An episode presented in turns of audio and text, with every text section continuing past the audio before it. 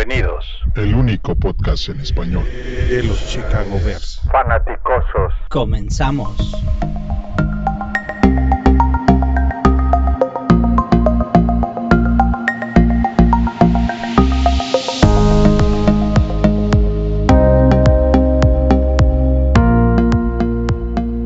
Fanaticosos, muy buenas noches, bienvenidos a la mesa redonda. Todos los fanaticosos, hoy sí nos aventamos todos a grabar. Está Paul, buenas noches Paul. Reacciones indiscutiblemente sin límite. Ah. Qué gusto estar con todos. Jorge, buenas noches Jorge. ¿Qué tal, Toño? ¿Cómo estás? Muchas gracias por, por la invitación, sobre todo. Y pues saludo a todos mis compañeros. Encantado de estar aquí. El buen Matos, buenas noches Matos. Hola Master, buenas noches, buenas noches a todos, fanaticosos, como siempre un gusto, un placer platicar de nuestro equipo ahora con, con casa llena, mesa redonda y se va a poner bueno. Ya, ya, ya se lo, ya no lo debíamos también a nosotros. Juancho, buenas noches, ¿cómo estás? Muy bien, señores, buenas noches. Pues aquí disfrutando de poder compartir con todos un, un buen rato y una buena charla después de, de, de esta gran temporada que, que hubo sobre todo para los podcasts, más que para, más que para el equipo. Bastante carnita. Y por supuesto, el Tocayo. ¿Cómo estás, Tocayo?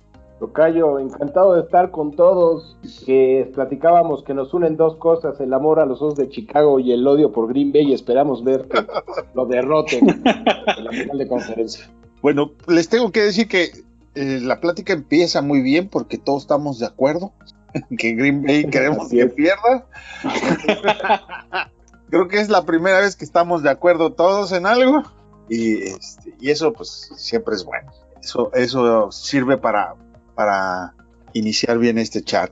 Pues muchachos, se acabó la, temporada. Hay mucho de qué platicar, pero creo que es justo que platiquemos, empecemos la plática sobre lo que nos comunica el equipo, la conferencia de prensa que tuvimos, ¿no? Donde creo que hay bastantes cosas que rescatar.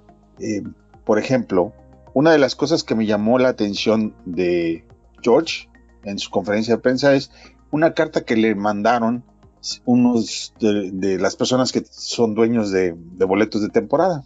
Y le preguntaba a Paul, ¿qué te pareció la respuesta que dio George sobre... Si viste, si escuchaste, ¿no? La entrevista. Sí, sí, sí, sí. El, eh, de, desafortunadas declaraciones, porque yo creo que tenía algunas herramientas, yo creo que podemos estar de acuerdo en algunas cosas, podemos estar en contra en otras. Eh, lo, lo, que es un hecho es que desafortunadas porque justamente se enfocó en, en el miedo más que en las oportunidades, ¿no? Yo, yo creo que en, en, vez de decir, a ver, las cosas que han hecho bien, al final del día Matt Nagy tiene un récord ganador, es, ha estado dos de tres temporadas en playoffs, este, eh, ha sido un año bien difícil también por COVID, claro, igual para todos los, los equipos, ¿no? Pero él decidió enfocarse en, en, en, el lado de miedo, en, el lado eh, ciertas declaraciones que no, no, hicieron sentido, ¿no? Como por ejemplo, eh, qué gran liderazgo de Phillips en este año tan difícil de COVID, ¿no? No, o sea, este, el, el, el liderazgo es este, Ws, ¿no? Es juegos ganados. Sí. Entonces, muy desafortunado esto y, y, en vez de enfocarse, repito, en las cosas sí positivas que tiene el equipo, eh, eh, eh, se enfocó más bien en, en, casi que debatir las cosas negativas que tiene el equipo, ¿no? Y, a mí, en lo personal, si me preguntas, el error más grande de, de, McCaskey, ya no de la conferencia, pero en general, es no meter a un presidente deportivo o un director deportivo a la Peyton Manning, en algún momento lo discutimos, ¿no? Pero eso es lo que me gustaría, como season ticket holder, por ejemplo, que, que hubiera alguien de fútbol ahí, ¿no? La, la, familia va a estar ahí, o sea, no van a vender. Entonces, por lo menos meter a alguien de fútbol en esa posición hace mucho sentido. Estoy de acuerdo. Si, eh, si George, estamos o no de, de, acuerdo con lo que digo, pero la transmisión de su mensaje fue bastante malo. No, no vendió absolutamente nada. Ni trató, ni siquiera intentó de vender nada, ¿no? Alguien que constantemente ha tenido el, el la batuta, la batuta de, de, decir que Ted Phillips debía estar fuera del equipo, pues es Juancho. Juancho, ¿qué te pareció? Híjole, pues eh, por ahí para los que, los que me siguen más eh, en Twitter, yo, yo la verdad es que sí se me hizo una burla esa conferencia de prensa. Sí fue como una mentada de frente a todos los aficionados, de decirles, pues aquí nos importan poco y en realidad pues solo estamos viendo por nuestros intereses. Que el señor diga que Ted Phillips ha hecho una excelente labor cuando durante 21 años solamente hemos aparecido siete veces en postemporada y se han ganado tres encuentros. Híjole, pues yo no sé, yo no sé cuál es su, su parámetro de para decir que ha hecho las cosas muy bien. Entiendo que lo ha hecho muy bien y lo hemos comentado en el tema de lana, pero en el tema futbolístico cada vez nos lleva eh, más para atrás y parecemos cangrejos. Entonces, eh, es por un lado, por el otro el mensaje que da cuando uno de los reporteros, no me acuerdo cuál fue, que le dice, oye, y, pero qué planes tienes o, tú cómo le haces o en quién te apoyas para tomar decisiones y dice, no, pues yo, yo consulto con gente de fútbol. ¿Quién es esa gente de fútbol? Otros dueños. ¿Qué? Espérate. pues es como si, si eres Coca y le dices a Pepsi, oye, Pepsi, ¿cómo le hago para vender más? No, pues obvio no te voy a decir o te voy a dar un mal consejo. O sea, no le pides un consejo a tu competidor. Creo que lo más, lo más gracioso o nefasto de esa declaración es al equipo al que le pide consejos, que es a los Jacksonville Jaguars. Ajá, a los gigantes, ¿no? Y a los gigantes también, a los dos. ¿No? Que dices, ¿qué? No, pues espérate, con razón estamos como estamos. Y, luego cuando les preguntan en la rueda de prensa, tanto a George como a, como a, Ted Phillips del, del accountability que, que, que tanto nos gusta hablar, los dos dicen casi casi que, que no, bueno, pues en la accountability, este, pues no importa si ganas o pierdes. De hecho, eso, eso es lo de menos. Lo que importa es que haya un buen ambiente. No, pues estás fregado. Porque entonces entendemos por qué no corrieron a Parky en 2018. Porque había buen ambiente.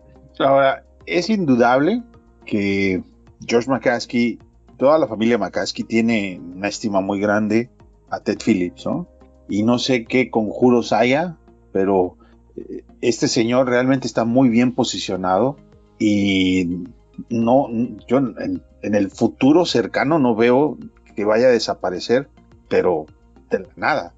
Y eso se refleja también en que dice George McCaskey dice que la persona de fútbol dentro del equipo de los Bears pues es Matt Nagy y Pace, ¿no?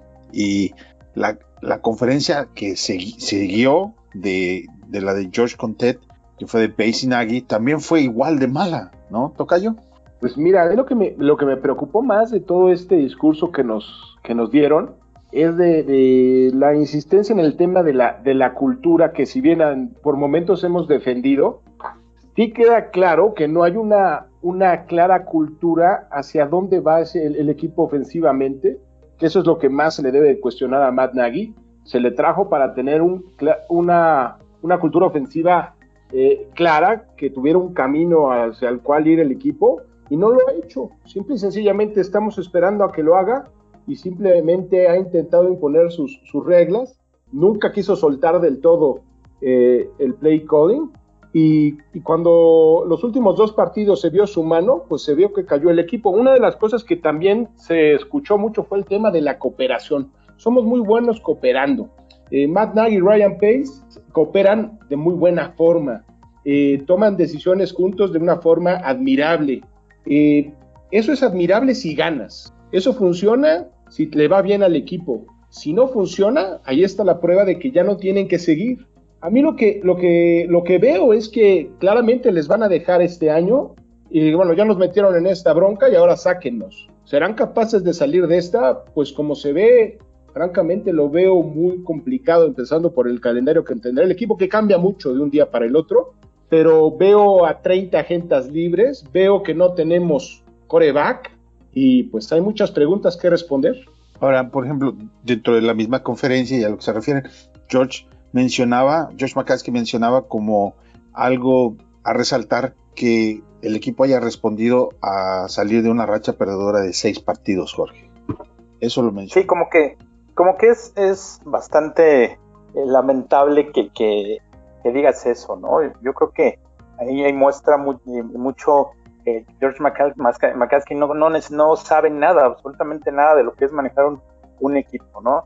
Le da mucho valor haber salido de sí una racha de seis partidos cuando la verdad donde hay que enfocarse es por qué caramba te metiste en esa racha, ¿no? ¿Qué hiciste mal que provocó que perdieras seis partidos?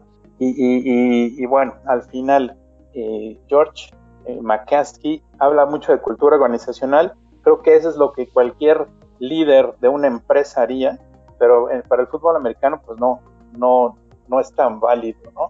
Eh, para cualquier empresa hablar de, cultura organizacional es, un tema muy, muy importante. La gente debe estar contenta donde está trabajando, pero en el equipo no, En un equipo deportivo lo que interesa y lo que, por lo que todo el mundo está es para ganar juegos, para ganar campeonatos y nada más. Así que eh, el enfoque que tiene George McKenzie es completamente fuera de, tono y, y la verdad mientras esté el equipo en esas manos, va a estar bien complicado que podamos hacer algo a futuro, en, corto y mediano plazo, ¿no? Y hasta largo plazo. Sí, y regresando a, declaraciones de, Ted Phillips, eh, decía, ¿no? Tenemos todo. Nos falta coreback, nos faltan victorias, pero tenemos todo lo demás, Matos. ¿Cómo ves? No, pues no hay mucho que agregar, ¿no? Al final creo que no había manera de que, de que los McCaskey, que Ted Phillips, que Nagy, no había manera que, que salieran bien librados de, de, esta conferencia, porque la decisión que se tomó, la, la decisión de continuar, no era algo que esperábamos. La mayoría de los aficionados buscábamos un cambio, buscábamos la sangre.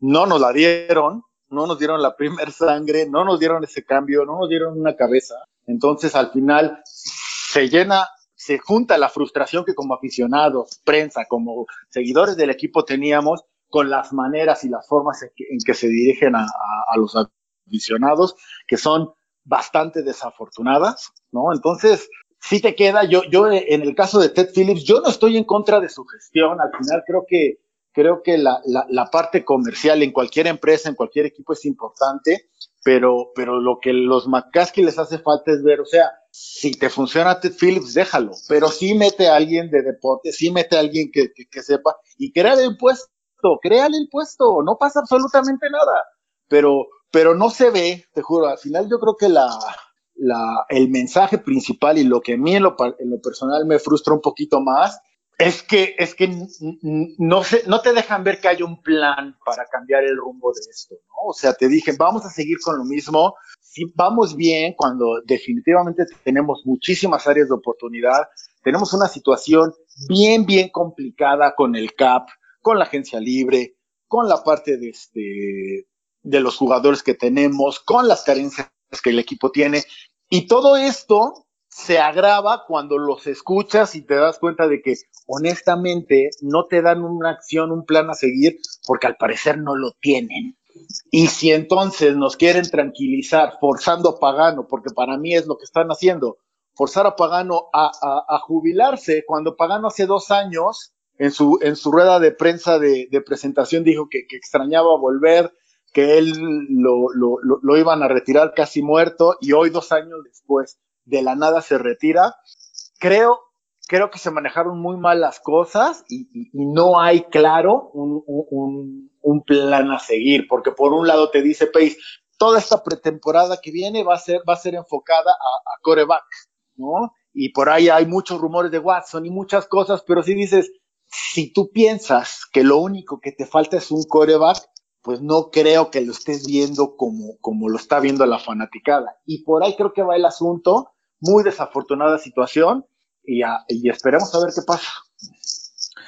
Sí, hay, hay muchas cosas, pero sobre todo, como decía Paul, la manera como empezaron a hablar de, de su propio, de su propia gestión, de inmediato prendió a toda la afición por todos lados. Creo que es de las pocas veces que todos hemos estado, incluso la prensa, con la prensa y los aficiones, aficionados de acuerdo en que lo que propusieron y cómo lo propusieron no tiene ni pies ni cabeza. Y ahorita entramos al, al, tema de si vale la pena que se haya quedado, quién se haya quedado o por qué se quedó.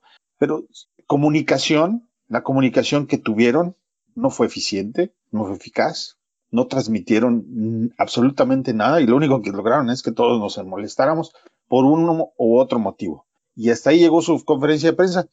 Josh McCaskey dio dos conferencias más después de esa, una en CBS y otra en ESPN, y retiró exactamente lo mismo que dijo. De tal manera que lo que nos queda claro a, todos de su mensaje es, este es el equipo de los McCaskey. Yo decía por ahí, de, dejemos de llamarle los Chicago Bears y comencemos a llamarle los McCaskey Bears, porque definitivamente no les interesa en esta ocasión a nada, más que lo que tienen como status quo dentro del propio equipo. Y eso es desafortunado, pero ahorita vemos de qué manera lo están haciendo y si va a funcionar. Por ejemplo, como mecánica vamos a darle, para no aburrirlos a, los que nos estén escuchando, dando, eh, siguiendo, dándole sobre los mismos puntos. Vamos a empezar con el lado de Pace. si quieres decirme por qué estás a favor o en contra de que se haya quedado. Si estás a favor de que se quedó, ¿por qué? Y si estás en contra de que se haya quedado, ¿por qué? Eh, vamos a tratar de, de, de, limitarlo a dos minutos y medio por persona para que no nos hagamos bolas. Y ahora nos vamos al revés. Matos. Pues mira, es una pregunta con truco. Al final creo, honestamente, entiendo las, las, las razones y los argumentos de, las personas que, lo quieren fuera. Yo estoy a favor de que se haya quedado y explico por qué. Creo que tiene un proyecto tan avanzado, tan comprometido a nivel draft, que, que empezar, darle las gracias a Pace y traer a alguien más es olvidarnos de competir durante tres años, mínimo. En lo que se sanea, el equipo ya no es joven, ¿no? Empezar un nuevo proyecto es renunciar a toda esta era. Lo que está intentando los McCaskey de una manera, pues a lo mejor errónea, a lo mejor errónea es, vamos a ver si este proyecto despega, vamos a darle el ultimátum a este proyecto. Creo que Pace ha tenido errores garrafales, pero también ha tenido aciertos. Entonces, antes de, de, destruir todo y empezar de cero, vamos a darle esta última oportunidad a Pace. Evidentemente, por Pace, tienes que darle la oportunidad a Nagy y estamos dando un año más a ver qué sucede. ¿Qué probabilidades hay de que este proyecto por fin despegue? Honestamente, pocas. Yo veo muy pocas y, y estoy de acuerdo en toda la gente que decía que lo quería fuera. Razones y motivos no faltan pero a mí la alternativa de esperarme por lo menos otros tres años, porque es lo que tenemos que esperar, porque el equipo ya, ya no es joven, porque no tenemos cap, porque no tenemos todas las selecciones de draft. A mí en lo particular me, me, me gusta este ultimátum, me, me, me agrada que se haya quedado un año más para ver si este proyecto da, porque evidentemente si lo cambias, si lo cambiabas este año, el siguiente, la siguiente temporada iba a ser de reconstrucción y tampoco ibas a avanzar gran cosa está bien que se quede, ahora lo único que yo le limitaría es no toques recursos, no toques recursos de otras temporadas. Limítate al 2021, no des contratos a largos años, no, ve, no, no, no hagas ajustes de, de picks de, otros drafts. Quédate con este y de todas maneras, para mí, con un nuevo régimen, si hubiera sido un año perdido. A favor. A favor. Ok. A referente al capital de draft, porque eso sí fue una pregunta expresa que le hicieron a, a George McCaskey, y él decía que no tiene ninguna limitación, o sea, es decir, Pace puede hacer lo que él vaya a considerar que se necesite hacer. Por eso él es la persona de fútbol. Entonces, vamos a ver qué hace. Uh, Tocayo. Pues mira, yo lo, lo, lo, veo desde dos ángulos. O sea, puede ser el ángulo que menciona Matos y que me parece muy válido, pero creo que le están dando el voto de confianza por las razones equivocadas y es importante mencionar que parecería que no están del todo convencidos de que continúe y que el destino de Pace es salir dentro de un año. Yo creo que los mismos McCaskey no le ven mucho futuro al, al desempeño de, de Pace. A mí me parece eso. Por un lado, estoy de acuerdo contigo que parecería que le van a dejar libertad, pero yo no lo creo, Tocayo. Yo no creo que le estén dejando hacer lo que él quiera. ¿Ustedes creen que realmente van a dejarlo que vaya por Watson? Bueno, la historia de Watson es un tema sumamente complejo y les apuesto lo que quieran a que nunca vendrían al equipo, empezando porque sigue Ryan Pace. Pero la realidad es que yo creo que no es cierto que tenga carta libre, yo creo que está muy limitado y que si le dan la oportunidad es porque sabían perfectamente que no podían aspirar a algo mejor ahora. Tendrían que esperar un año para poder obtener un mejor general manager y un mejor coach. Y sobre Pace, ¿estás tú de acuerdo en que se quede o a favor pues o mira, en contra? yo siempre, siempre he apostado a favor de la continuidad. Eh, honestamente, no puedo decir que esté en contra, se me haría absurdo que se fuera en este momento, voy a votar a favor. Ok, Bien. Eh, refiriéndome un poquito más también a las mismas palabras que tú, que de Ted Phillips, no quiso hablar de, de hasta cuánto, cuántos años tiene contrato ni Pace ni Nagy, ¿no? Dijo que no era importante hablar de eso en estos momentos y se negaron tanto George como Ted a, a decir si, si Pace y Nagy tienen un contrato más del próximo año. Y es en parte a lo que iba precisamente, ¿no? No se quieren comprometer porque yo no creo que tenga, tengan la esperanza de que esto pueda cambiar radicalmente en un año. Juancho, Eh, híjole, pues yo creo que todos lo saben. Para mí es una patada en las espinillas eh, el hecho de, de dejar a, Ryan Pace. Eh, y, eso no quiere decir que no, que no entienda las, las posturas de, de aquellas personas que están de acuerdo en, en la decisión que tomaron. Para mí, eh, yo creo que un tipo que durante cinco años te está regresando al mismo hoyo del que supuestamente te sacó, no hizo nada. En cinco años hizo absolutamente nada porque estamos regresando al punto de partida donde él tomó el equipo cuando Phil Emery lo dejó. Que lo dejó con un cap space malísimo, lo dejó con un roster ya viejo. Entonces, para mí, el dejarlo o haber traído a alguien, eh, yo hubiera preferido que trajeran a alguien. ¿Por qué? Porque el tipo está en modo, tengo que salvar mi pellejo y mi chamba. ¿Ustedes creen que no va a volver a apostar el futuro del equipo con tal de obtener un coreback que más o menos le dé la posibilidad de, ganar? Si no lo hace en el draft, lo va a hacer en la agencia libre. Pero, pero de que lo va a hacer, lo va a hacer, porque él ya sabe que Foles no es la solución y es el único coreback que tenemos firmado. ¿A quién vas a traer? ¿A, para traer a, a Watson en un trade, tienes que aventar la casa por la ventana. Y para subir, digamos, 10 posiciones en el draft y llegar a la número 10 y tener chance de llevarte a, alguno de los corebacks que tanto hemos mencionado, o, subir 15 lugares para llegar a la posición 5, también tienes que aventar la casa por la ventana y tienes que empeñar el futuro del, del equipo nuevamente. Entonces, digo, creo que, creo que el dejarlo más que un acierto es, es una decisión de temor por parte de, del, de los dueños y donde dicen, no, pues más vale malo conocido que bueno por conocer, entonces pues me quedo con este, porque no tienen un plan y, y eso se ha visto año tras año. Pace y Nagy en su búsqueda de staff, de, de agentes libres, de corebacks, simplemente siempre se tardan en tomar decisiones. Cuando un tipo llega y en su discurso inicial te dice, eh, todos los años debes de tomar un coreback para, para eh, en cada uno de los drafts y no tomas a ninguno porque te empeñas en que al que tú seleccionaste sin que nadie más supiera, porque eso que hayan dicho en la rueda de prensa eh, George McCaskey, de que él sí sabía que, que Pace iba a seleccionar a, a Trubisky, seamos honestos, nadie sabía. Y fue una decisión de Pace donde él dijo, este es mi equipo, yo soy el que decide y aquí se hace lo que yo diga. Entonces, para mí es una pésima decisión. Ok. Eh, Jorge. Pues para mí es, es, lo mismo. Yo creo que no estoy de acuerdo.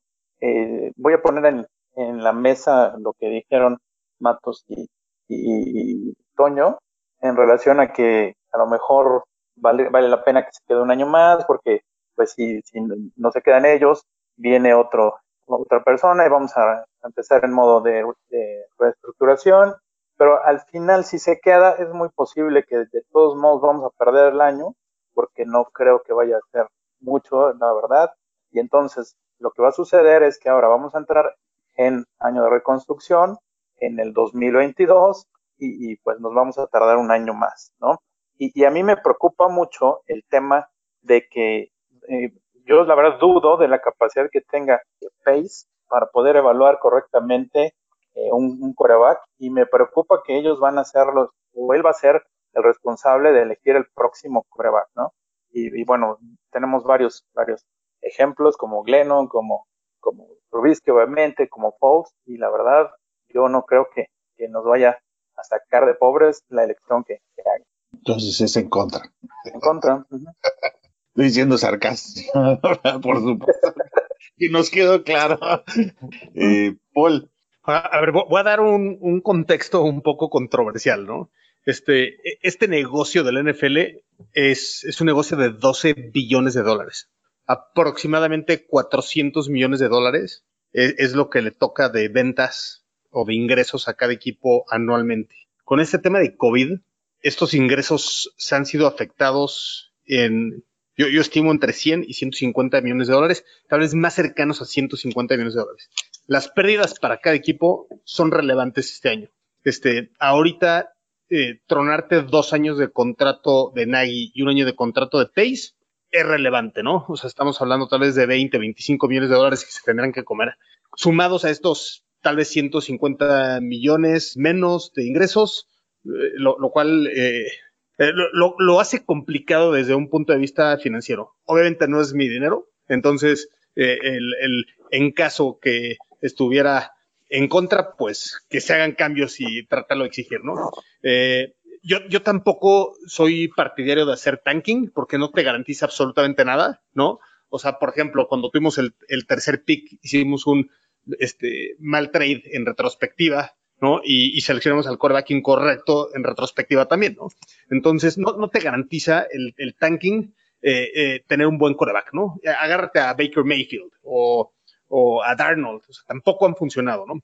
Eh, entonces, cosas positivas de Pace, el, draft rondas 2 a las 7, ¿no? O 2 a las 6 y, y algunos proyectos de free agency los errores son en primera ronda, ¿no? El, único que realmente ha funcionado es Rock One y apenas despegó en su tercer año. Y unos errores catastróficos como el de Queen o Glennon, eh, por, por llamar algunos. Eh, también ha tenido aciertos en draft. Entonces, este, realmente él recibió la peor defensa de la liga cuando llegó hace seis años, ¿no? Y, y actualmente en talento tal vez tiene una top five.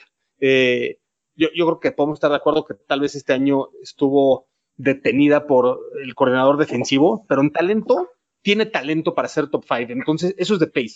Eh, yo, yo, yo, yo estoy de acuerdo que se quede eh, e, este año. En, en, en, mi perspectiva, este, este tercer año conjunto entre Pace y Nagy era muy interesante ver qué traían. Obviamente, el, el, el performance fue mucho peor de lo que yo pensé que se podía hacer.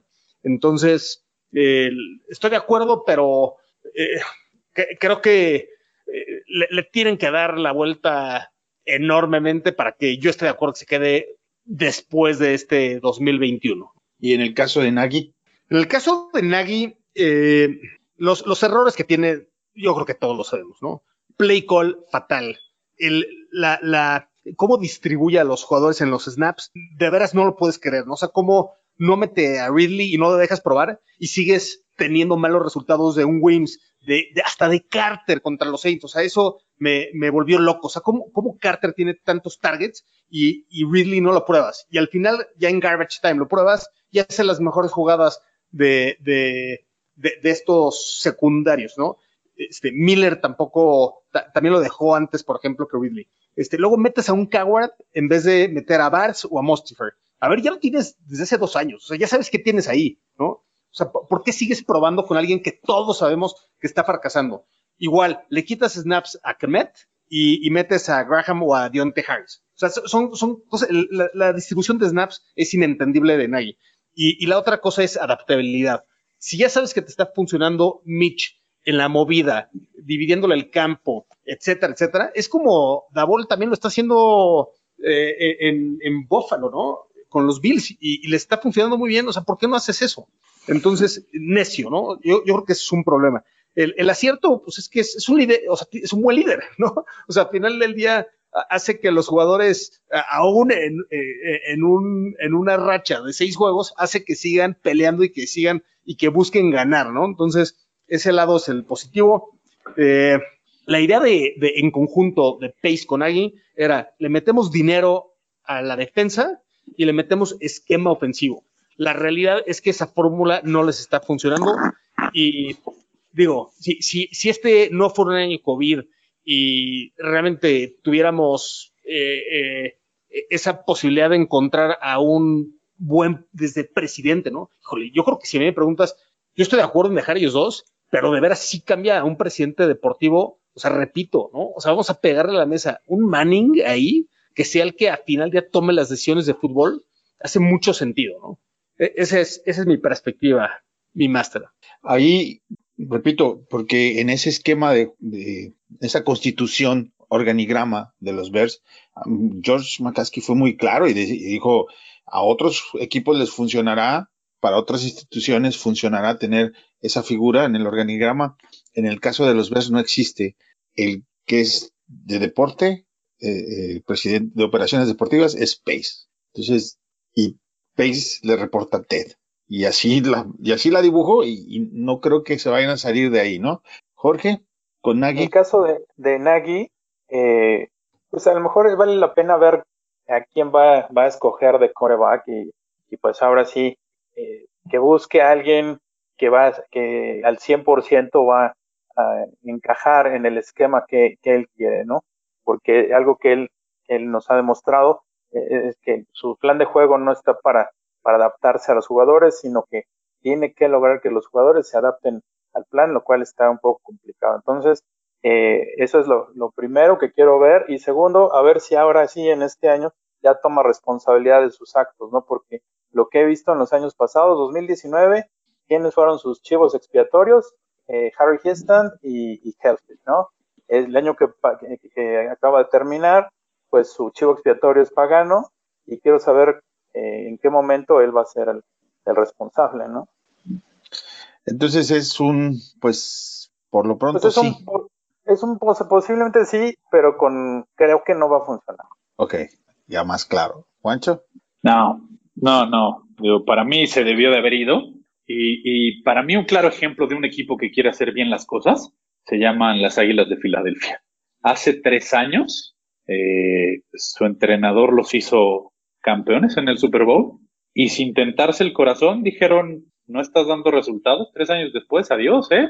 Porque aquí yo lo que quiero son resultados. Entonces, eh, creo que, creo que por ahí eh, puedes, puedes empezar. El dejar a un tipo que es incapaz de reconocer cuando se equivoca, el dejar a un tipo a la cabeza de una organización cuando el tipo nunca ha sido autocrítico, porque y, vaya, creo que lo, platicamos eh, eh, fuera del, de los podcasts muchas veces eh, en los chats, cuando peor le estaba yendo al equipo y cuando peor se veía ofensivamente, que todos lo, comentábamos y decíamos, es que el play calling es una verdadera basura. El tipo dijera, no, no, ya, ya me reuní con mi staff y el problema no es el play calling. Dices, no, espérame, algo, algo está pasando aquí, ¿no? O sea, a un tipo que es incapaz de adaptar su juego a los jugadores que tiene, que es incapaz de evaluar bien su talento, como lo mencionaron. Oye, llevas dos años con Coward, sabes lo que tiene y, y a Bars lo tienes relegado y resulta que cuando lo tienes que meter forzosamente por temas de lesiones, por temas de enfermedad, ahí tenías la solución. Cuando estabas padeciendo de un centro, tenías a Mostifer, pero como es eh, como no tiene experiencia, pues no lo ocupas. Entonces, creo que es un tipo demasiado aferrado a, las cosas. O sea, al final yo creo que por eso encaja también con Pace, porque los dos son igual. Las cosas se hacen a mi manera, como yo digo, y aquí el papas fritas soy yo, y, y nadie va a venir a decirme qué es lo que pasa. Lo acabamos de ver, señores. Tuvimos eh, una racha de seis juegos eh, en los cuales no tenía ni pies ni cabeza la ofensiva. Le dan la batuta a Laser, se empieza a ver un poco mejor la ofensiva, se empieza a ver que funciona más. ¿Y qué sucede? En los últimos dos encuentros de la temporada, todos vimos la mano de Nagy metida. ¿Y qué pasó? La ofensiva otra vez volvió a desaparecer. Entonces, alguien que no es capaz de, de en verdad eh, asumir la responsabilidad de sus actos, yo creo que no debe de estar al frente de, un equipo. Por muy bueno que sea motivando, por muy bueno que sea dando discursos de BU, por muy bueno y muy buena onda que sea con los festejos cuando ganan y el boom y no sé qué, no señores, eso no funciona. Y lo vimos porque Queens se hizo expulsar eh, el primero de noviembre ante los Santos de Nueva Orleans y le das la oportunidad de, permanecer en el equipo. ¿Y qué sucede en el encuentro nuevamente contra Nueva Orleans? Otro de tus receptores hace exactamente la misma babosada que hizo Wims. ¿Y qué pasa? Nada. Entonces, creo que tener a alguien a la cabeza del equipo y al frente del equipo, donde ni siquiera él, al, que ya nadie respeta en, en términos jerárquicos, de decir, pues es mi entrenador, y al final, como lo dicen en el, en el argot del fútbol americano, el comportamiento de los jugadores y el funcionamiento de un equipo es el reflejo de su entrenador. En la conferencia de prensa, aludo otra vez, bueno, eso fue en, en ESPN, le preguntaron directamente sobre eso que comentas de Wims y luego de Miller. Y Josh McCaskey decía que tiene más problemas con la expulsión de Miller que con la de Wims porque en el caso de Wims, eh, sí, el jugador de Santos se lo llevó, como novato sacó el cobre, pero en el caso de Miller es algo que ya tenía conocimiento. ¿ah? Nada más más novato de tercer año, ¿eh? Wims lleva tres años en la liga. Sí, correcto. Pero eso es lo que comentaba George, y estoy de acuerdo contigo. Y, permítame, y decía, la pregunta fue que, qué iba a pasar con Miller, y la respuesta es que eh, esa no es su decisión, esa es decisión de Pace. La, diferencia, y es muy clara, lo vimos en el partido del día de ayer, de los Bucks contra, contra Nueva Orleans. El mismo defensivo al running back de, de los Bucaneros le dio un gancho al hígado que ni Julio César los daba así. ¿Cuál fue la reacción del jugador de los Bucks? Nada más reaccionó así de, ey, ey, ey, Obviamente se, calentó, pero de ahí no pasó.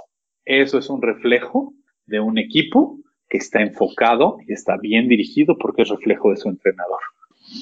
Tocayo, con Pace, digo con Nagy, perdón, ya de Fíjate que muchas de las cosas que está diciendo ahorita Juancho las he mencionado yo en el en reacciones en caliente. A mí en lo, lo personal me parece que Nagy es exageradamente soberbio y no ha demostrado hasta hoy que sepa escuchar a, la gente que está en su entorno. Para mí, un coach que no sabe escuchar a los demás, que no sabe utilizar las herramientas que tiene a, la mano, no debe continuar. yo he apostado siempre y he hablado a favor de la, de la continuidad en un equipo, pero a pesar del récord que tiene Nagy y que me parecería prácticamente imposible que lo corrieran, sí voy a decir que a mí en lo personal me parece que nunca va a cambiar Nagy, nunca va a dejar de ser tan soberbio y eso pues no lo va, no lo va a llevar a ser un buen coach en la liga. Yo la verdad no creo en él, francamente yo ya dejé de, creer en, en Nagy como, como un coach que verdaderamente será algo diferente. Yo cuando veo que tiene a David Montgomery y que no lo utiliza como debiera, todos, todos nosotros nos damos cuenta que es el arma más eficiente que tiene el equipo, ¿por qué no lo utiliza? Es desesperante. Eh, ¿Por qué no utiliza las armas que tiene como debe utilizarlas? Es un error continuo que no corrige. Y la otra, él prometió dejar el, play calling y todos nos dimos cuenta que eso no fue cierto. Eso es completamente criticable. Y la última y la más importante, lo decía yo el otro día en Reacciones en Caliente, el error no fue cuando Anthony Miller se peleó con Garner Johnson. El, el error fue cuando no tomó acción y sacó a Javon Wims del equipo. Ese era el momento. ¿Quieres poner un ejemplo? Hazlo y no te esperes a que alguien reaccione nuevamente. Tienes que poner el, ejemplo al momento. Para mí ese es el error. Yo no puedo, no puedo votar a favor de, de Nagy, a pesar de que estoy de acuerdo en que tiene sus virtudes y el liderazgo, y, no es fácil regresar de seis derrotas y, regresar a tener una temporada de, de 500 de porcentaje. Estoy de acuerdo con eso, pero no puedo votar a favor de él, en definitiva. Matos. No, yo estoy de acuerdo con todo lo que han dicho. Al final yo creo que la decisión de Nagy es una consecuencia de la decisión de Pace. ¿no? Al final, si tú le das a, a, Pace la oportunidad de regresar por un año, ¿no? Y le das, y le das gas a Nagy, tú respondan ustedes. ¿Qué entrenador te va a aceptar la chamba? Un Adam Gates, a lo mejor, un Chip Kelly acepta que lo regrese. O sea, no es lógico si te estás jugando una decisión que va a ser muy discutida, que es muy discutida, que, que, mucha gente no está de acuerdo con justa razón, de mantener a Pace otro año, se vuelve inmediatamente, más allá de la situación que no es idónea en cuanto a cap, en cuanto a draft, todo, todo eso, o sea, ningún, ningún entrenador decente de la NFL te va a aceptar la chamba en Chicago pensando que al año va a cambiar de patrón o va a cambiar de GM. Entonces, es consecuencia lógica Creo que Pace se tiene que morir con la suya. Creo que se la estamos regalando. Si ustedes se acuerdan, en Fanaticosos hace cuatro años dijimos, lo que acaba de hacer Pace al seleccionar a Mitch Trubisky es juntar su destino a lo que va a ser Mitch. Mitch ya no va a estar, todo parece indicar que no va a estar y Pace va a seguir un año más. Creo honestamente que el destino de Nagy está pegado a Pace y salva la chamba a los dos, que se ve muy difícil, pero salva la chamba a los dos durante la siguiente temporada o los dos se, van terminando la siguiente temporada. Creo que es lógica la decisión, más allá de que me parezca o no correcta, creo que es la lógica y más que discutir o, cuestionar la decisión de Nagy, creo que la, es consecuencia de la decisión de Pace. Yo creo que no se quedan un año más, se quedan dos años más los dos, porque ese es el objetivo que van a tener para encontrar un nuevo coreback, para decir si te funcionó o no te funcionó seguramente el draft que viene y el del próximo año son lo más importante para demostrar si, si vale la pena que les renueven o no contrato. Así como los tenemos, mi impresión es que los vamos a tener un par de años más porque es el, el donde muere el contrato de Nagy eh, a ambos. Así los vamos a tener un par de años más. Y a ver qué nos pueden entregar en esos dos años. Esa es mi lectura. Este, y a ver qué realmente qué sucede. Yo les comentaba que si los dueños quieren saber si Pace y Nagy han aprendido de sus errores, pues tienen todo su derecho porque pues es, su equipo, ¿no? Es los McCaskey Bears.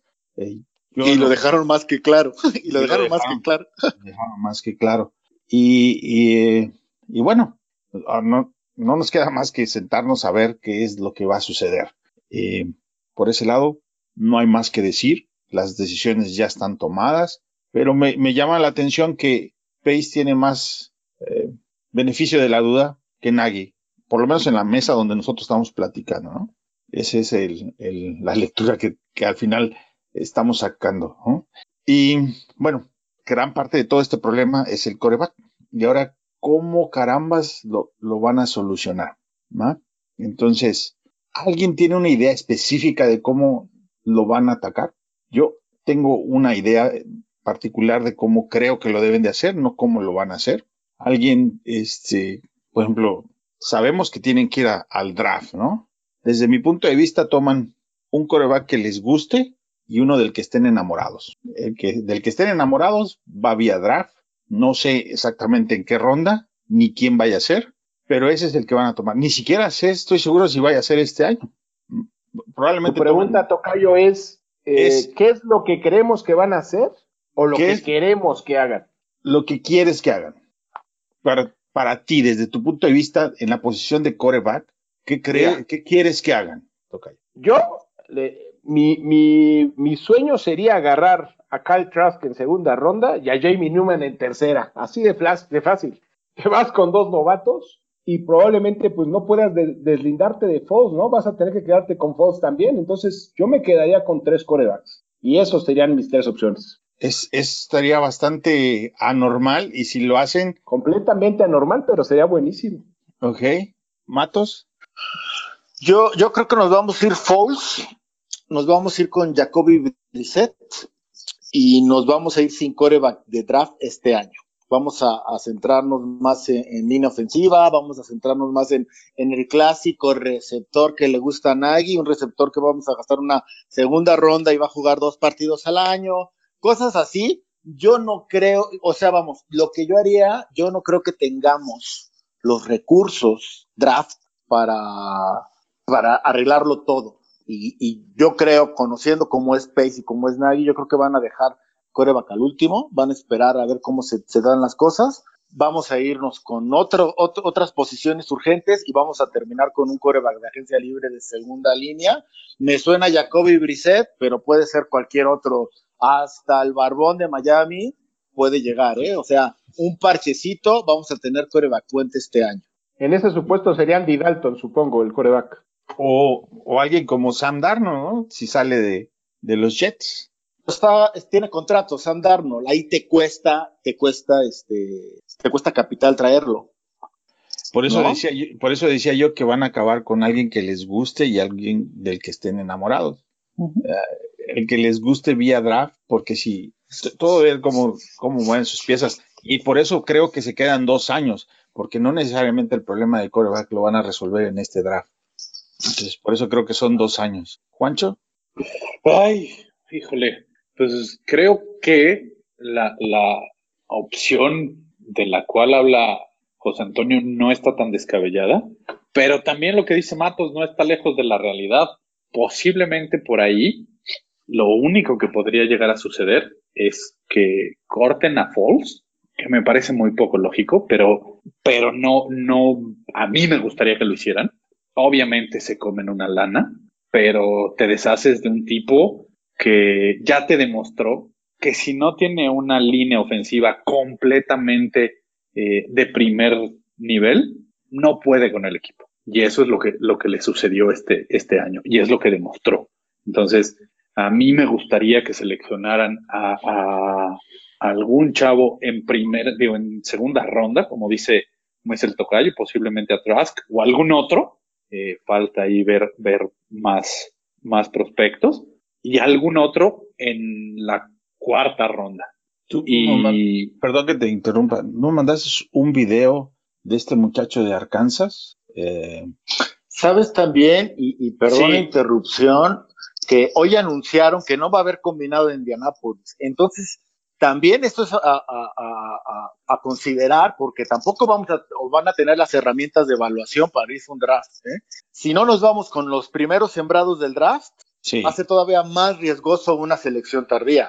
Importante considerarlo, ¿no? Pero ahora, ahora, justo por eso, van a tener que, enfocarse más en el Senior Bowl, eh, donde justo este chavo de, de Arkansas que era el titular de Florida hace, hace un par de años, era el que estaba arriba de Trask y el año pasado, en la semana 4, sufrió, sufrió una ruptura de, tobillo, creo que por ahí se le, se le deshizo, y, él sabía perfecto, este, este chico de, de Arkansas sabía perfecto que él no iba a poder ya competir por la titularidad porque él venía recuperándose de la lesión y él dijo, tenía dos sopas, o irse al draft lesionado y ver en qué, quién sabe quién lo tomara, o incluso ser un drafted, o buscar jugar su año senior en otra universidad, y fue lo que hizo. Se fue a Arkansas y los números que, que tuvo en Arkansas este año fueron, fueron bastante, bastante buenos. Ahorita les doy el nombre porque se llama, se llama, no se llama Felipe, se llama Felipe Franks. Felipe. Ajá. El AP Franks de Arkansas. Exactamente.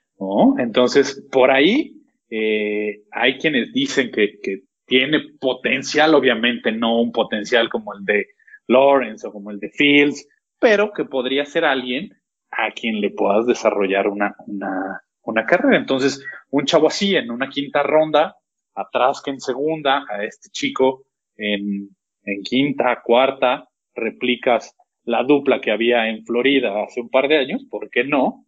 Te deshaces de Falls y te traes a, alguien para que, para que los sea su, su, su padrino, o incluso dejas a Falls para que los, los guíe. pero ya no traes a un, a un Mark Sánchez a que les dé consejos de cómo irse a embarrar con el trasero de sus linieros. Jorge, Sí, pues sí, sí está complicado. Yo creo que pensando en que es su última oportunidad, pues sí van a ir muy agresivamente por un, un coreback de, agencia libre para mí, y pero pues no hay mucho de dónde escoger, así que pues yo, yo estaba viendo por ahí que, la posibilidad de, traerse a Derek Carr, no sé qué tanto esté o no disponible por la parte de los Raiders, ¿no? Entonces, este, a mí es una opción, digamos, atractiva por el hecho de la edad de, de Carr, aunque pues obviamente no, no va a funcionar al 100 como quisiéramos.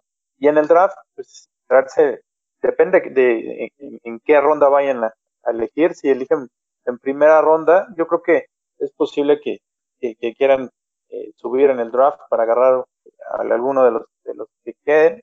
No va a ser ni Fields, no va a ser ni, ni Wilson, ni va a poder ser Lawrence. Así que a lo mejor van por, por Lance o por, por Mac Jones. No que esté de acuerdo, pero creo que eso es lo, lo que creo que pudieran tomar. ¿no? Ahora, nada más como nota ahí, este, para Nick Foles deshacerte de él, después de junio primero son 11 millones de, de dead cap que habría que comerse. Es solamente dato alegórico. Cultural. Sí. Se, según, según yo, antes de junio, te comes, te comes 10, 10 millones, digo, como 14. Y si lo cortas después, sí, justo, y después, Son según 11. Lo que estoy viendo aquí en, en Over the Cap, si lo cortas después de junio, son 7, no, el signing bonus, son, sí, 11. 12. Sí, 11.6. Eh, Sí. Paul, Muy bien, muy bien. Ya me estaba enfriando. Qué gusto estar de regreso.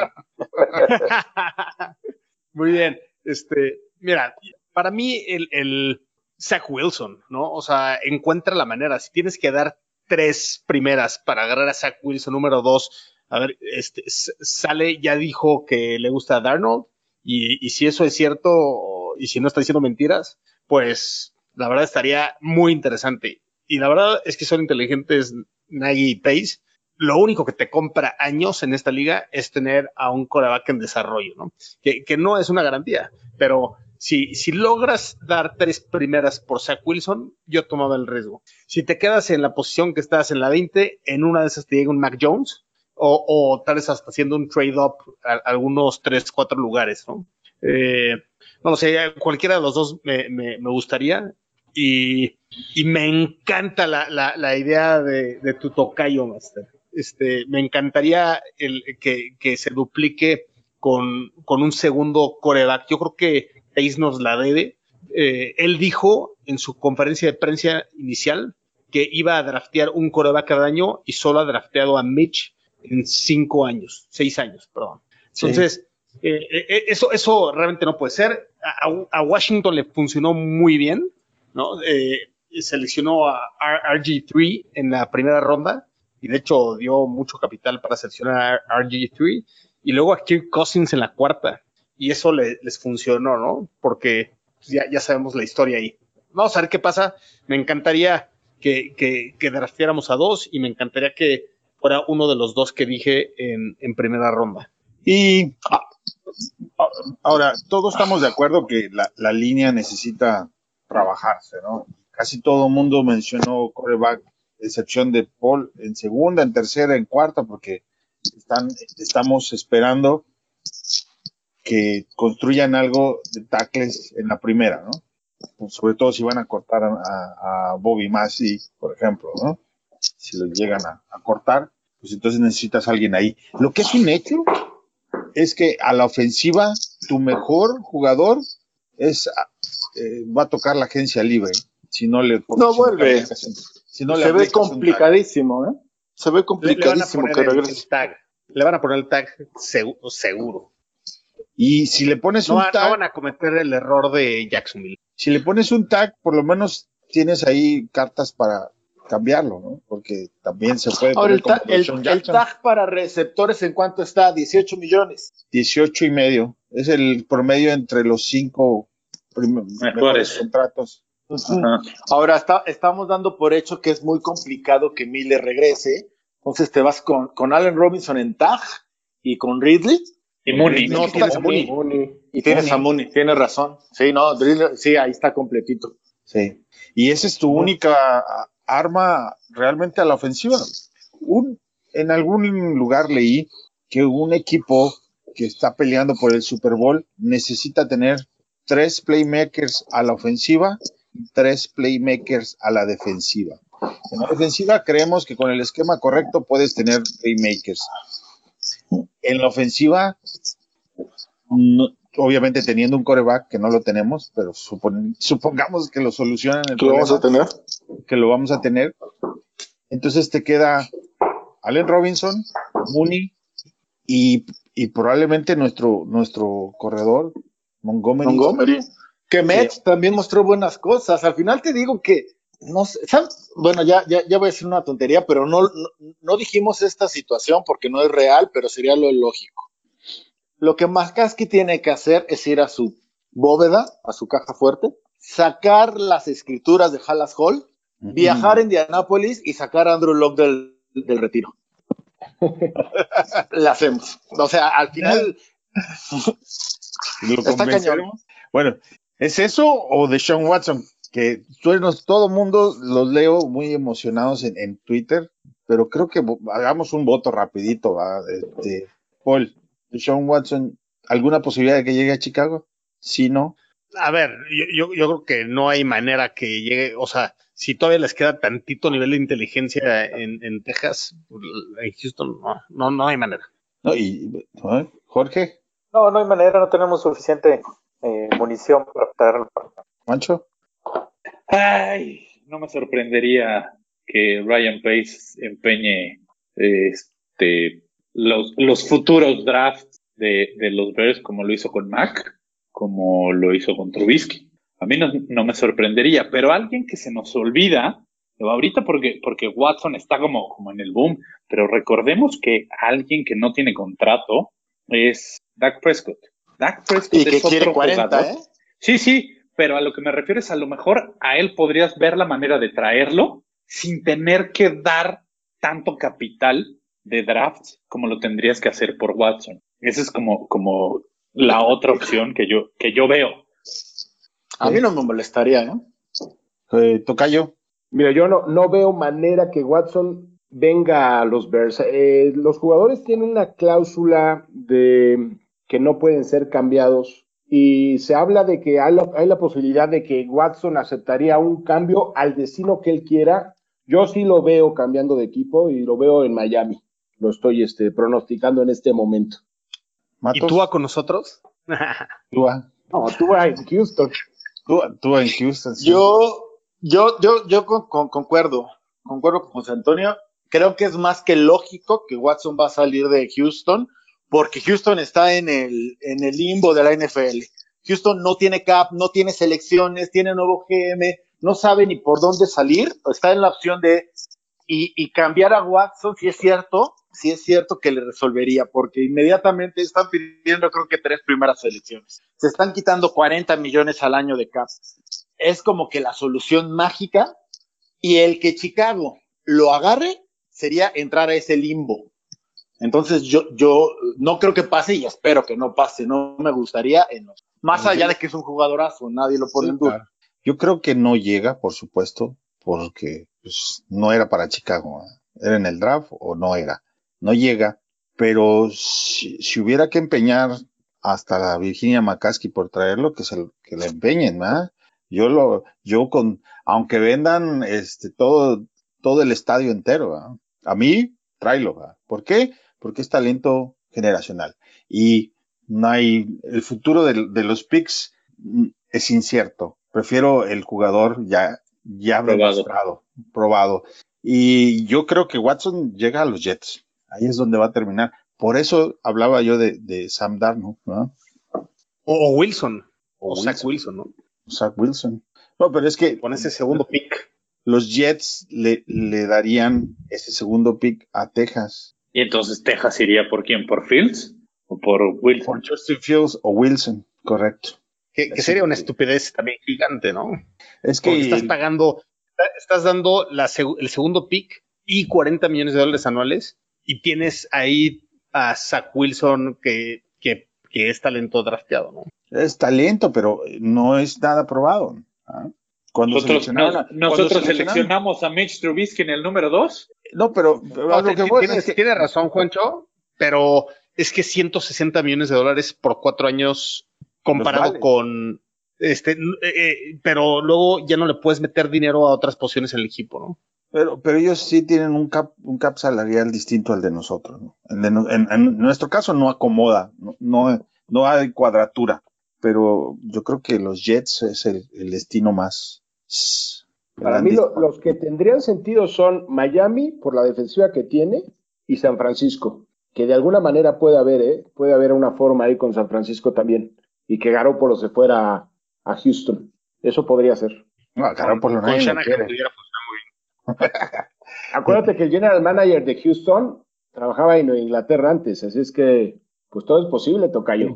Pues, preci- pero precisamente por eso se quiere ir de Sean Watson, por ese general manager que trajeron. Exactamente. Entonces, Exactamente. Sí, porque de hecho, de hecho le había dicho el dueño a Watson que él iba a estar muy involucrado en, en la toma de decisión, tanto del general manager como del nuevo entrenador. Y como contrataron al general manager sin, sin consultarlo con él, dijo adiós, ahí nos vemos. Y, con no nadie. quiso entrevistar a esa Bielem historia- ni tampoco. Eh, esa historia estuvo interesantísima. sí. Eh, contrata a Houston a una firma y, y la firma es eh, Ferry, ¿no? Eh, muy famosa, decide entre dos minority GMs, ¿no? Y, y- y Watson estaba feliz con las dos opciones. Ahorita no recuerdo los nombres de ambos, pero ambos se veían muy buenos. Agarra el dueño y dice, no me importa todo lo que pagué por Con Ferry y no me importa lo que me dicen. Yo, yo contrato a Nick Casario de, de los Patriots, ¿no? O sea, increíble. Y obviamente, pues sí, Watson pega el grito en el cielo. Exacto. Increíble. Y, y mira, de alguna manera, no es nada contra los, los tejanos, pero el, el dueño de los tejanos es una, una persona terrible, ¿no? Eh, ese fue el que, con el famoso comentario de que no, cuando se, se hincaron los jugadores y lo entrevistaron al respecto, dijo, no puedes dejar que los, los que estén en la cárcel, los inmates, dirijan la cárcel. Ese fue su comentario al respecto, ¿no? Y eso te demuestra qué tipo de dueño es. Y por supuesto que mm, Watson pues, no va a querer estar ahí. Yo no estaría. Entonces, pues, ¿qué sigue muchachos? Sigue esperar. Nos toca una temporada larguísima de esperar para volver a tener noticias de los Bears. En abril es el, el, el draft, ¿no? Bueno, ah, sí, pero ahora hay que seguir con, con la rumoritis y con todo este radio Pero- pasillo de- del, del nuevo coordinador defensivo, a ver qué sucede. Correcto. Ah, que por cierto, alguien, alguien mencionó, ¿quién fue? Tocayo, ¿verdad? Sí, ¿Qué cosa, Tocayo? Eh, ¿qui- ¿Quién, quién está hablando? De George Edwards. Ah, George, George Edwards, sí, los van a entrevistar. Por cierto, Jay Rogers acaba contrato esta semana, o sea que en una de esas ya nos despedimos de él sin siquiera se va, se va a San Diego, ¿no? Seguramente con Stanley. sí, que es lo que dicen. Sí. Híjoles, ahí está, el talento sigue escapando. Y Pero también dicen, y también dicen que Raúl se va, También se a, va. a- a los Jets, creo. A los Sí. Falcons. Igual a los Falcons, tienes razón, a los Falcons. Sí, sí. ¿No? Sí, hay, hay, hay que ver qué pasa, porque el otro que también sonó desde en la mañana es Jonathan Gannon de, de el, el entrenador de defensive backs de, de Indianapolis, que ya pidieron chance para entrevistarlo. ¿Sabes a quién me gustaría a mí darle la oportunidad? Me parece que lo- al que está en Patriotas, a Mello, que era ¿Mello? linebacker, Sí. que era linebacker, él no es, no está nombrado como coordinador defensivo. Eh, entre él y el hijo de Belichick estaban mandando las jugadas a la defensiva. La defensiva jugó bastante bien. Yo creo Sí. que, que es una opción, no sé, a mí me gustaría.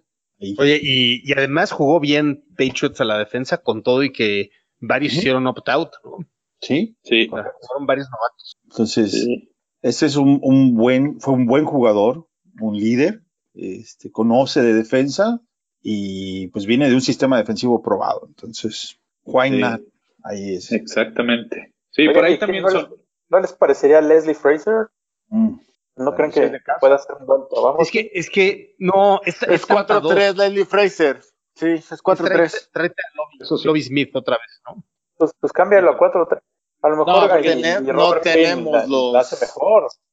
No tenemos los mejor Robert jugadores para regresar a 4-3. No, es que acabamos. Tampa 2 ya está extinta en la NFL, ¿no? Yo, yo creo que ya no funcionaría ahorita una defensa de Lobby Smith en la NFL, en mi opinión. Necesitas engañar al coreback. Y, Sí, y y- Tampa 2 es muy encuerada, ¿no? No, Sí. y es justo, justo lo que nos, nos estuvo pasando todo este año a la defensiva. Como son coberturas de zona, este año, pues a Pagano se lo estuvieron comiendo con sus coberturas de zona durísimo. De- sí, desesperante. ¿no? Otro que sonó por ahí eh, era el, eh, digo, leí yo por ahí un tweet de, de un rumor de que posiblemente al, a, a un exentrenador de Dallas, por eso se los comentaba antes de empezar a grabar, que, que creo que fue el coordinador antes de que llegara McCarthy, que fue con el que Quinn tuvo sus once y media capturas. Que este año no, no, no estuvo en Este, Dallas. este año, este año no estuvo en ningún lado. Eh, Exactamente. Sí, sí, exacto. Sí, este, ahorita les, bueno, Se me fue, se me fue ahorita, ahorita se El los que digo. estaba en Seattle. Exacto, que estuvo en. Seattle. estuvo en Seattle. Era defensive back en Seattle, sí. Sí, el, del- el que hizo la le- Legión del Boom. Sí, con buen coach es este es Edwards, ¿no? ¿Cómo se llama? Sí, es bueno ese coach, ¿eh? Sí. Lo, lo- lo- lo puso David en Twitter y, y justo yo seleccioné a él. Era. es- ah, yo, yo tam- tampoco recuerdo ahorita. Ah, Ahorita les digo. Sí, bueno, porque se me, se me fue. Se me fue, se me fue.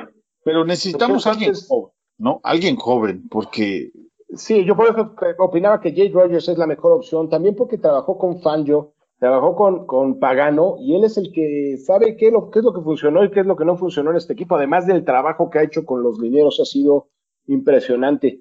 Eh, empezando por, por Hicks, pero pasando por, por Vidal Nicos, por Roy eh, Robertson, Mario Harry. Edwards, por eh, Nick Williams, la verdad ha hecho un gran trabajo. ¿eh? El, el- el de los Cowboys era Chris Richard. Chris, Richard. Chris Richard. ¿sí? Eh, Mayo o Chris Richard serían fenomenales, pero pues ahí siento que, que cómo, cómo van a evaluar Nagy a, a, ese, a esa posición de staff. ¿Ya habrá aprendido algo a la defensiva? Como para decir si lo quiere integrar o no. Porque le ha tocado dos veteranos, se ha ido por la práctica, ¿no? Estos dos ya tienen experiencia, yo no me voy a meter y dale. Pero ahora que tiene que eh, contratar uno nuevo, este, ¿cómo le va a hacer? Sí, es interesante ese tema. ¿eh?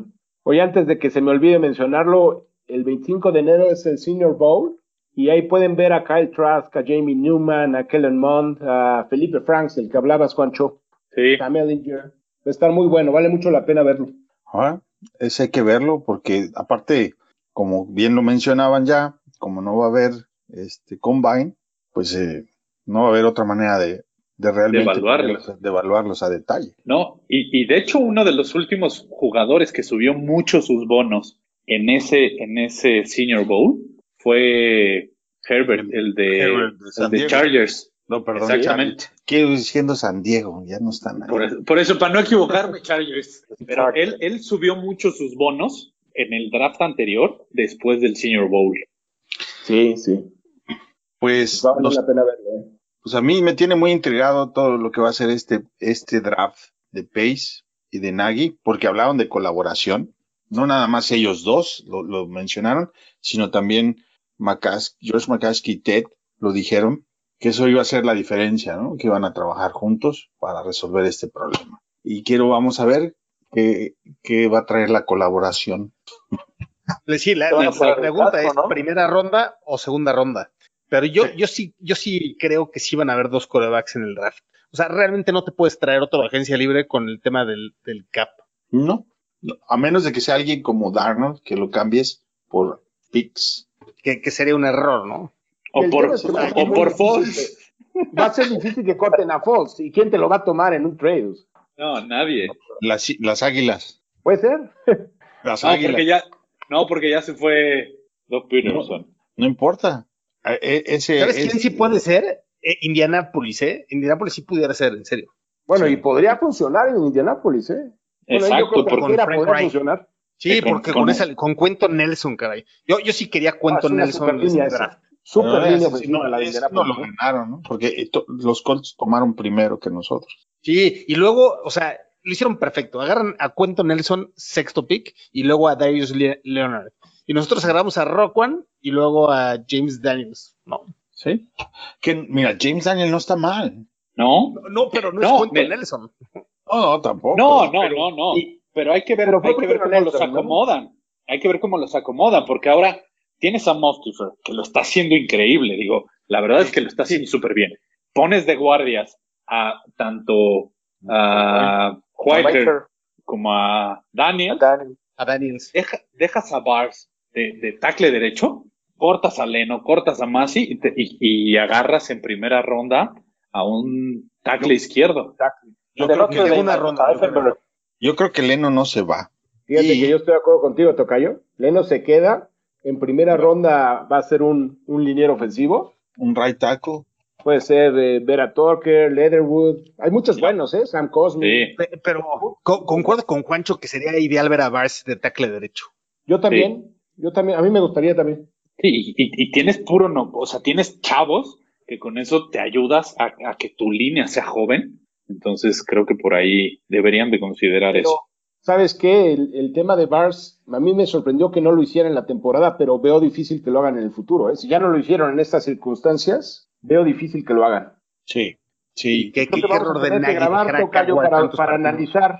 Hay que analizar a todos los agentes libres, a ver a quién pensamos que regrese y quién no. Yo estoy de día. acuerdo con Paul de que de todos los errores de este año, porque ma- la mayoría de estos errores de, de Nagy de este año son recurrentes, son repetitivos del año anterior. El error más grande es no haber encontrado una formación de linieros cuando tenías el personal allá adentro para hacerlo. Y esos seis juegos donde sufriste tanto, bueno, toda la temporada hasta el final, es un, es un desperdicio absoluto. Con Castillo, sin Castillo, con Heystan, sin Heystan, no importa, no sé, ese es, ese es para la historia, ese es- jamás se me va a olvidar, simplemente terrible. Pero bueno, pues eh, yo creo que ya le podemos dar mate a este, otra vez, po- eh, Mato se tuvo que ir, porque ya nos pasamos, la verdad, de verdura. Eh, Arroba NFL Bears México. eh, Y como Mato se tiene que dormir temprano, pues, por eso. bueno, Sí, eh, no lo dejen estar más tarde. así es. Jorge, ¿cuál es el- tu handle de Twitter? Arroba Gaxman1992, muchas gracias por la invitación y, dicen, Juancho. Arroba Juancho Name 34, ya saben, para ahí, eh, para darles lata, para que me den lata. Ahí estamos. Ok. En honor a Walter Payton. Paul. Como debe de ser. Paul. Arroba Osos Chicago. Ahí los espero a, cu- cuando necesiten optimismo desmedido. Cuando, cuando quieran que les pasen carga. Oye, por cierto, compré el dominio de ososchicago.com. Te lo vendo. Te, te hago unos 5 dólares. Cuando, cuando quieran este positivismo sin límite, ahí busquen a, a Paul. Tocayo. Posiblemente. Eh, arroba J10 con letra F. Encantado de estar con, conviviendo con todos ustedes. Que se repita pronto para platicar de este tema de la agencia libre. Yo creo que vamos a hacer la tarea después del, del juego, ¿no? De los colegiales. Vamos a ver. Del senior. Buena idea. El senior. Venga. Bueno, pues a- un saludo a todos los que nos escuchan. Gracias por aguantarnos toda la temporada. Hay puntos de vista encontrados, pero a final de cuentas todos queremos que al equipo le vaya bien y todos seguimos siendo una familia. En esto, por lo menos en, en- en el mundo de los Bears. Cuenta de Twitter es arroba Contreras, la del grupo es arroba fanaticososcom. En Facebook, que ya no tengo, pero ahí está, es facebook.com diagonal fanaticosos. Como siempre, Bear Down, Chicago Bears. You will not catch me staring at the sun. Not sucking on a dum dum, not turning round to run. hallelujahs and no kingdom comes. So you will not catch me staring at the sun. Do you hear that front door? That's the sound.